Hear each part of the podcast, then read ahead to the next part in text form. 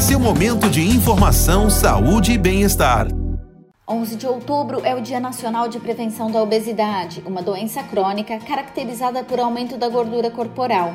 Caso o paciente não seja submetido a um tratamento adequado e contínuo, a obesidade tende a piorar com o passar dos anos. Inclusive, a Organização Mundial da Saúde aponta a obesidade como um dos maiores problemas de saúde pública no mundo.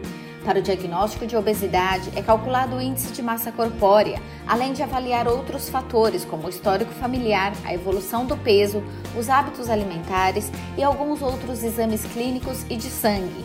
O controle da obesidade deve ser acompanhado regularmente por uma equipe médica e o paciente deve realizar uma série de exames para análise do metabolismo e funcionamento corporal. De acordo com cada caso, o especialista faz recomendações específicas. Este foi o Minuto Med, Medicina Diagnóstica. Agende seus exames pelo telefone 16 35140700.